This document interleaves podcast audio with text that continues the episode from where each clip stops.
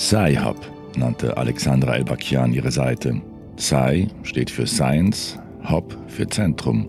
Das Zentrum der Wissenschaft. Als sie fertig war, platzierte sie Hammer und Sichel neben das Suchfeld. Karl Marx hatte sie zwar nicht gelesen, aber Sci-Hub ist kommunistisch. Das war für sie glasklar. Am 5. September 2011 wurde Sci-Hub geboren. Das ist Nia Lies, der Sonntagsbonus zum Podcast «Apropos». Heute mit dem zweiten Teil vom Porträt von der Hackerin Alexandra Elbakian, wo die grösste Schattenbibliothek der Welt aufgebaut hat. Getroffen und ihre Geschichte aufgeschrieben hat der Magazinreporter Hannes Grasecker. Ihr findet, wenn ihr zurückgeht, im Feed von «Apropos» den ersten Teil am letzten Sonntag. Das ist Teil 2, vorgelesen vom Tagiredakteur Jean-Marc Nia. Viel Spass beim Zuhören. Mit 25 Jahren war Alexandra Elbakian klar, dass ganz andere Größenordnungen möglich waren, als sie bisher für möglich gehalten hatte. Die Veröffentlichung nicht einiger, sondern aller Forschungsaufsätze. Die totale Befreiung der Wissenschaft. Elbakian wusste damals noch nicht, mit wem sie sich anlegte. Die Wissenschaftsindustrie ist größer als die globale Musikindustrie. Letztere setzte im Jahr 2020 mit Superstars wie Billie Eilish, Drake und Ariane Grande knapp 22 Milliarden Dollar um. Wissenschaftsverlage hatten im gleichen Jahr mit Fachaufsätzen von Quantenmechanik über spanische Literatur bis Hautkrankheiten einen Umsatz von über 26 Milliarden erzielt. Der Markt ist nicht nur enorm groß, er ist auch extrem konzentriert und undurchsichtig. Die Hälfte aller Publikationen im Jahr 2021 wurde von nur fünf Großverlagen herausgegeben. Die drei größten Verlage, Elsevier aus den Niederlanden sowie Springer Nature und Wiley aus Deutschland, hatten im Jahr 2019 laut der aktuell gründlichsten Studie einen Weltmarktanteil von 55,2 Prozent. Das größte Unternehmen, Elsevier, garniert ein Viertel des gesamten Markts. Eine so große Marktkontrolle durch eine so kleine Zahl von Unternehmen nennt man ein Oligopol. Es klingt wie eine Verschwörungstheorie, ist aber wahr. Der größte Teil der Copyrights aller wissenschaftlichen Forschungsergebnisse befindet sich in den Händen von einigen wenigen Unternehmen.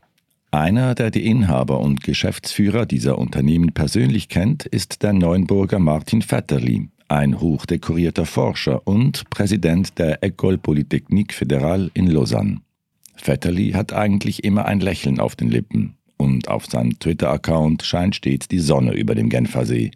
Doch wenn es um die Wissenschaftsverleger geht, braut sich ein Gewitter auf seiner Stirn zusammen. Ihr Geschäftsmodell ist ein Skandal, sagt er. Eigentlich sei es ein mehrfacher Skandal, weil die Öffentlichkeit zugunsten der Verlage gleich dreimal hintereinander geschröpft werde. Erstens bezahlten die Steuerzahler die Forschung, die dann bei kommerziellen Anbietern verlegt wird. Zweitens, bevor Forschungsergebnisse in Form von Aufsätzen, sogenannten Papers, in Journals, wissenschaftlichen Zeitschriften veröffentlicht werden, prüfen vom Staat bezahlte Forscherinnen die Qualität des Papers ohne dafür vom Verlag entlohnt zu werden. Drittens müssten die Steuerzahler später auch noch für die teuren Abonnemente der Journale durch öffentliche Bibliotheken aufkommen, also für den Zugang zu der von ihnen selber finanzierten Forschung. Und noch etwas. Verlage wie Elsevier zwingen Universitäten zu geheimen Deals, sagt Vetterli. Sie verlangten, die Konditionen geheim zu halten, was wiederum den Gesetzen und Vorschriften im öffentlichen Beschaffungswesen widerspreche. Er sagt, die Verleger zwingen die Universitäten zum Rechtsbruch. Früher, bis zur Mitte des 20. Jahrhunderts, sei das Publizieren von Papers kein Geschäft gewesen, sagt Martin Vetterli. Das Publikationswesen sei in der Hand der Wissenschaftsakademien gewesen. Nach dem Zweiten Weltkrieg aber, dessen Ende auch durch die Entdeckung in der Nuklearphysik mitentschieden wurde, begann es einigen Staatsführern einzuleuchten, wie wichtig Wissenschaft ist. Als dann die Forschungsbudgets weltweit massiv anstiegen, entdeckten findige Geschäftsleute eine Gelddruckmaschine. Und so funktioniert sie. Jedes Forschungsergebnis ist einzigartig. Einen Forschungsbericht von Albert Einstein kann man nicht einfach durch den Forschungsbericht eines anderen Physikers ersetzen. Wer ein bestimmtes Wissen braucht, so wie beispielsweise Elbakian bei ihrer Diplomarbeit, dem kann man also viel Geld abknöpfen. Um Aufsätze eines Wissensgebietes zu bündeln, gab es die Journals, die wissenschaftlichen Zeitschriften. Jedes Journal ist ein kleines Monopol und jeder Verleger eines Journals ein Monopolist. Denn hat sich ein Journal einmal etabliert, ist es für Forscherinnen unersetzlich. Sie brauchen es, um sich an ihre Fachkollegen wenden zu können und um auf dem neuesten Stand zu sein. Die Preise für die Journals kann man laufend erhöhen, was sie als Geschäftsfeld so attraktiv macht, dass ein paar Investoren begannen, die kleinen Verlage zu kaufen, denen die Journals gehörten, um daraus einen Großverlag zu machen. Dass das Internet ab den 80er Jahren zuerst an den Universitäten aufblühte, liegt auch daran, dass es für viele Forscherinnen und Forscher eine Möglichkeit war, leichter an neue Forschungsresultate und Papers zu kommen. So erklärt sich auch das historische Versprechen des World Wide Web, das der Physiker Tim Berners-Lee zusammen mit Kollegen am Genfer Forschungszentrum CERN lancierte. Zugang zu Wissen für alle. Spätestens jetzt konnte man theoretisch kostenfrei weltweit Wissen verbreiten. Unbeabsichtigte Folge war, dass bald eine Industrie nach der anderen in die Krise stürzte. Erst die Musikindustrie, dann der Journalismus, dann die Filmverleihe, aber nicht die Wissenschaftsverlage. In der Wissenschaft drehte sich das Versprechen der Digitalisierung sogar ins Gegenteil. Eine der ersten Paywalls wurde im Jahr 1997 vom Magazin Science eingeführt. 10 Dollar für 24 Stunden Zugang verlangte man damals. Die Digitalisierung erlaubte es Verlagen, den Zugang immer stärker zu kontrollieren und gleichzeitig Druckkosten zu sparen. Heute verkaufen die Verlage fast keine Einzelabos mehr, sondern riesige und teure Bündel von Digitalabos. Sci-Hub wird oft mit Napster verglichen einem Service, der Anfang der Nullerjahre kostenlose Musikdownloads anbot und die Musikindustrie zu einem kompletten Umdenken zwang. Ähnliches passierte beim Film mit Plattformen wie Netflix. Aber was Napster in der Musikindustrie auslöste, hat Sci-Hop in zehn Jahren nicht geschafft. Denn in der Musikindustrie leben Künstlerinnen und Labels letztlich von den Geldern der Konsumenten. Doch niemand in der Wissenschaft lebt von den Einnahmen aus den eigenen Publikationen. Sci-Hop sei heute sehr reich, schreibt Elbakian auf ihrer Seite. Auch aktuell sammelt Elbakian Spenden in diversen Kryptowährungen, deren Accounts öffentlich einsehbar sind. Dort finden sich teilweise Zehntausende Franken. Zudem sammelt sie Geld in China über Alipay, die weltgrößte digitale Zahlungsplattform. Wie viel sie genau besitzt, will Elbakian in Murmansk nicht verraten. Sci-Hop sei aber für mindestens zwei Jahre abgesichert, schätzt sie, sofern die Kurse nicht kollabieren. Der Betrieb von Sci-Hop sei günstig. Maximal 5000 Dollar im Monat für Server, Domains und Webseite plus etwa 1000 Dollar im Monat für den Schutz vor sogenannten DDoS-Attacken, also der gezielten Lahmlegung der Sci-Hop-Seite durch die Flutung mit Anfragen. Dazu komme noch ihr eigener Unterhalt, den sie von den Spenden bestreitet. Am 25. Juni 2015 um 10.58 Uhr erreichte Alexandra Elbakian eine seltsame Mail. Der Betreff Notice You have been sued. Civil Summons Elsevier versus www.sci-hub.org at AL 15 CIV.4282 RWS. Die Mail enthielt kein Anschreiben, nur einige Dokumente im Anhang. Elsevier hatte Klage eingereicht.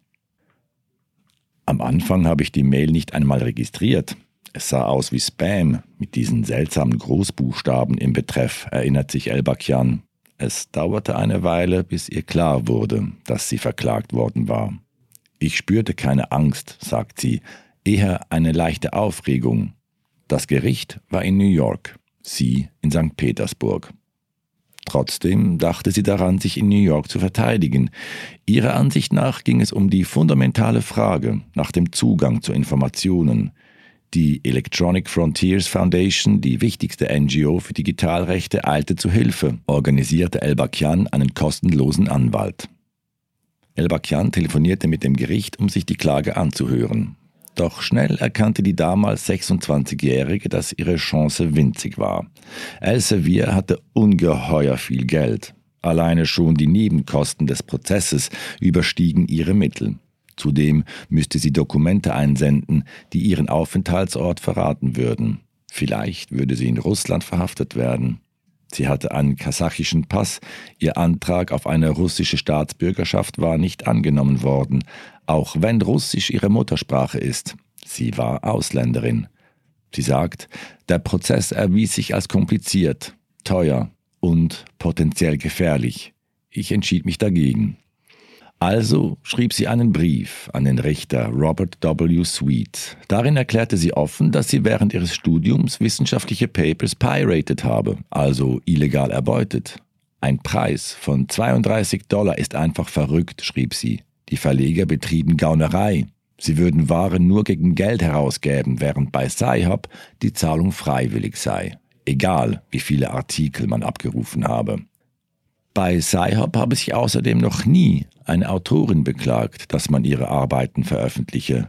Nur Elsevier beklage sich.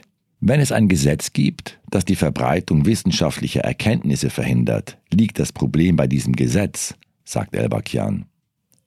2017 wurde Elbakian von einem amerikanischen Gericht in Abwesenheit verurteilt zu 15 Millionen Dollar Schadenersatz.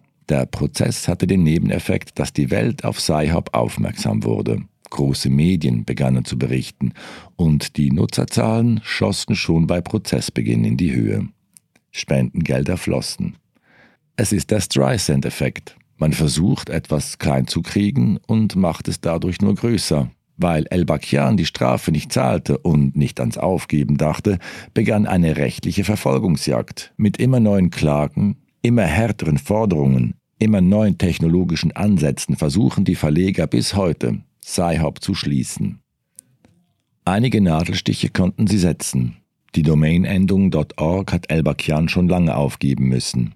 In manchen Ländern, etwa in Großbritannien, müssten Internetprovider die Domain sci-hop.se blockieren Heute muss Sci-Hop laufend die Domain wechseln, um Sperren zu entgehen. In manchen Ländern wie Frankreich oder Österreich muss man VPNs nutzen, geschützte Netzwerkverbindungen, um auf Sci-Hop zuzugreifen. Die Seite zu finden ist trotzdem kein Problem. Man muss nur Sci-Hop googeln. In der Schweiz ist die Nutzung legal. Die Plattform blieb in der Substanz ungefährdet. Sie lieferte zuverlässig die Aufsätze, die nachgefragt wurden, und wuchs weiter und weiter. Doch etwas anderes hatte sich verändert. Alexandra Elbakian selbst.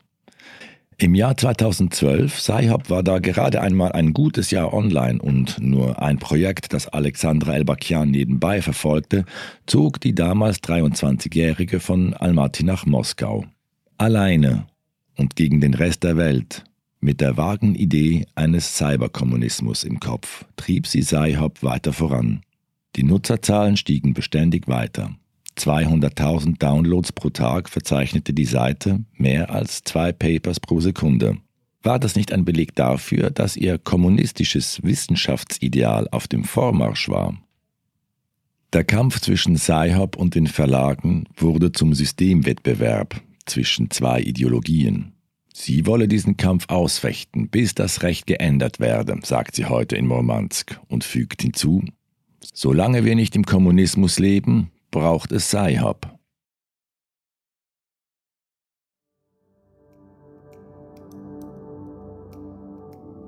Teil 2 vom Porträt von der Sci-Hub-Gründerin Alexandra Elbakian. Ein weiterer Teil hören in einer Woche bei Nia Liest. Und schon morgen gibt es die nächste Folge vom täglichen Podcast «Apropos». Ich freue mich, wenn ihr auch dann wieder zuhört. Macht's gut. Ciao miteinander.